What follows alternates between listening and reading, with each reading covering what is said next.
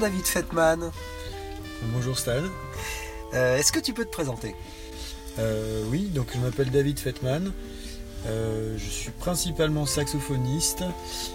accessoirement aussi, j'écris de la musique. et je donne des cours aussi de, saxophone un peu plus jazz, on va dire, saxophone jazz. Et je dirige des ateliers jazz et big band aussi, ça m'arrive.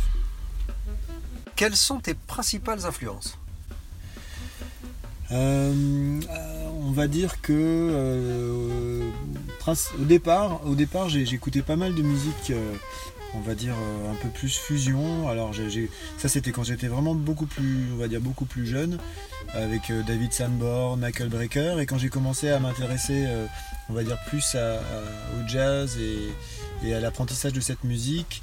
J'ai un petit peu moins écouté ce côté fusion et puis j'ai commencé à, écouter des musiciens comme Joe Lovano, donc plus contemporain, euh, et puis euh.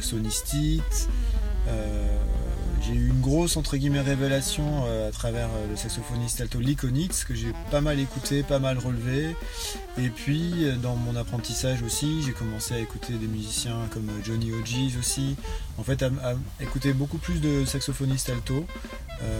et donc voilà, à essayer de, trouver ma, voix de saxophoniste à travers certains de ces musiciens. Bien entendu Charlie Parker aussi. voilà non, mais euh, c'est vrai que c'était pour moi plus facile de, trouver. Euh, euh, j'avais pas mal de saxophonistes ténors que j'aimais écouter, et, saxophone alto c'était un peu plus complexe. Et, c'est vrai que l'iconite ça, a été un peu une sorte de révélation pour moi.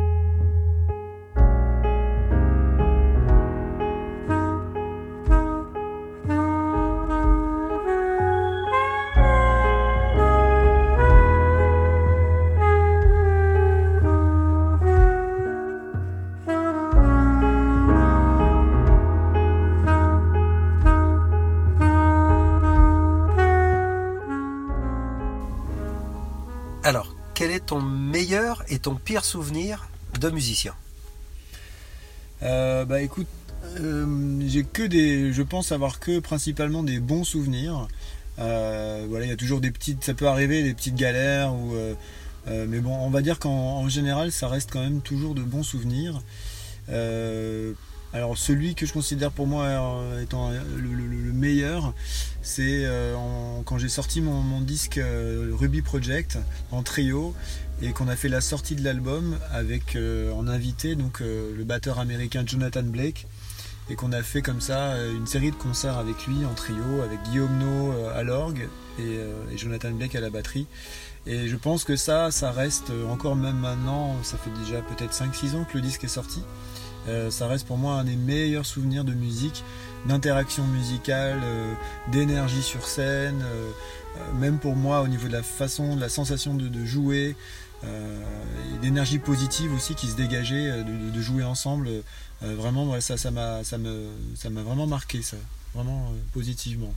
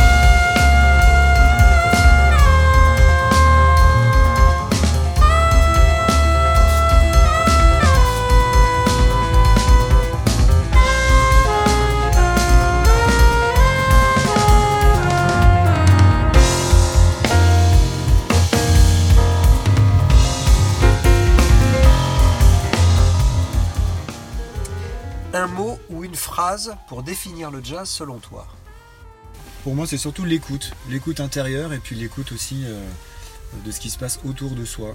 Donc c'est un, espèce de jeu, euh, un jeu d'écoute entre ce qu'on entend, euh, ce qu'on ressent, et puis aussi ce qu'on peut percevoir de, ce que les autres font autour de nous. J'imagine même quand on fait quelque chose tout seul, il y a aussi cette perception de ce qui peut se passer autour de soi et en même temps de, cette écoute intérieure. Donc je vois ça un peu comme ça.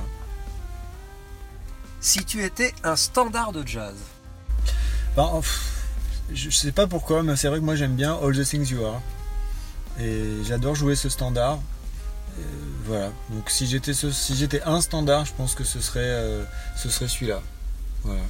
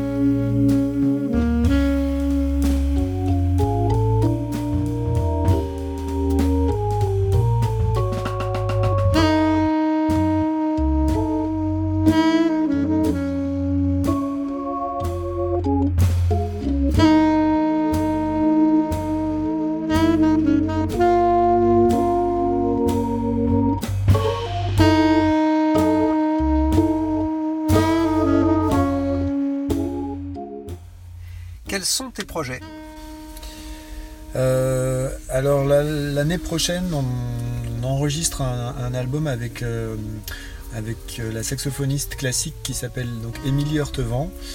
C'est un, projet autour de compositeurs de musique classique français, réarrangés, réorchestrés.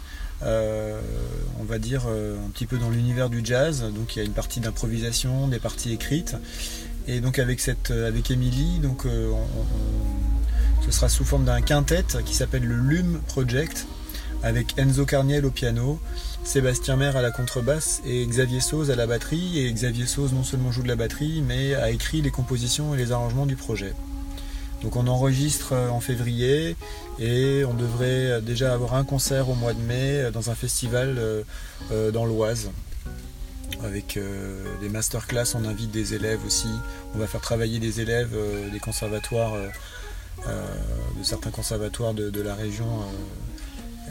et donc on va, on va les faire participer aussi au concert. voilà, donc ça c'est, on va dire, un projet musical pour le début de l'année prochaine. Merci David. Bah, merci beaucoup Stan.